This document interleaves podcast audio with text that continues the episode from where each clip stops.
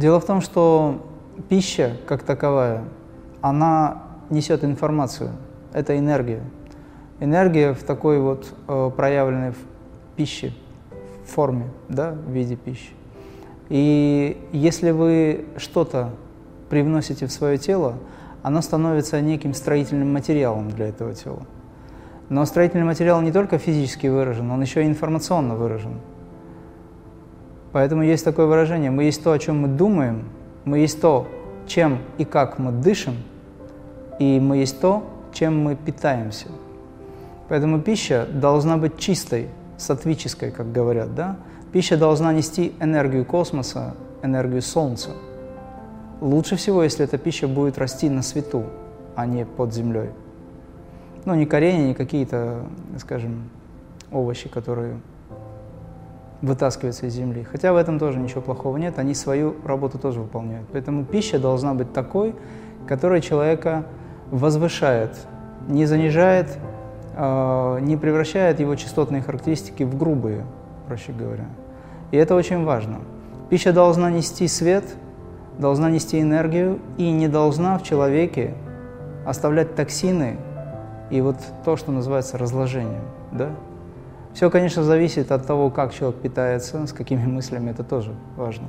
Но сама как таковая пища должна быть в большей степени напитана вибрациями Солнца и космоса. Такая пища приносит человеку пользу. Если говорить о том, что человек питается пищей, которая сварена, очень э, долго простоявшая, переночевавшая, прямо говоря, то эта пища превращается в томасичный продукт, который делает вибрации человека грубыми, и человек тупеет.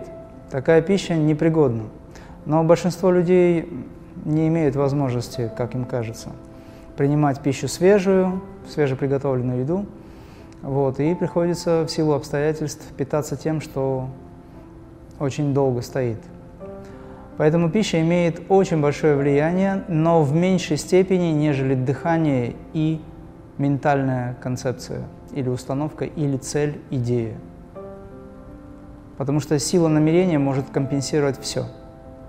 И даже если вы съели яд, то силой намерения или энергией ментальной силы, психической энергией вы можете то, что называется, нейтрализовать этот яд.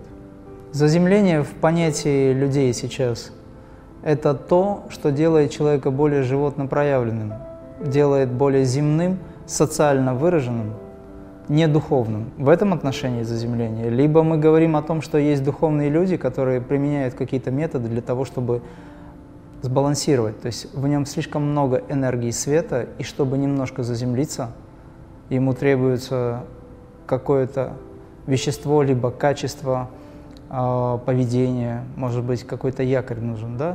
То есть есть два типа заземления. Если мы говорим о заземлении э, какими-то средствами для обычных людей – это яды, которые отравляют его суть, да, которые уводят от духовного состояния и делают его приземленным, то есть делают совсем материальным. В этом смысле сигареты, алкоголь и все, что с этим связано, делает человека более инертным, астральное тело его становится более инертным, и частотные характеристики меняются в сторону грубых. Соответственно, получается, что такой человек тупеет, деградирует. Но есть люди, которые достаточно глубоко познали свою суть, поднялись над этим всем, и чтобы удержать их тело здесь, некоторые даже применяют сигареты. Я таких знал.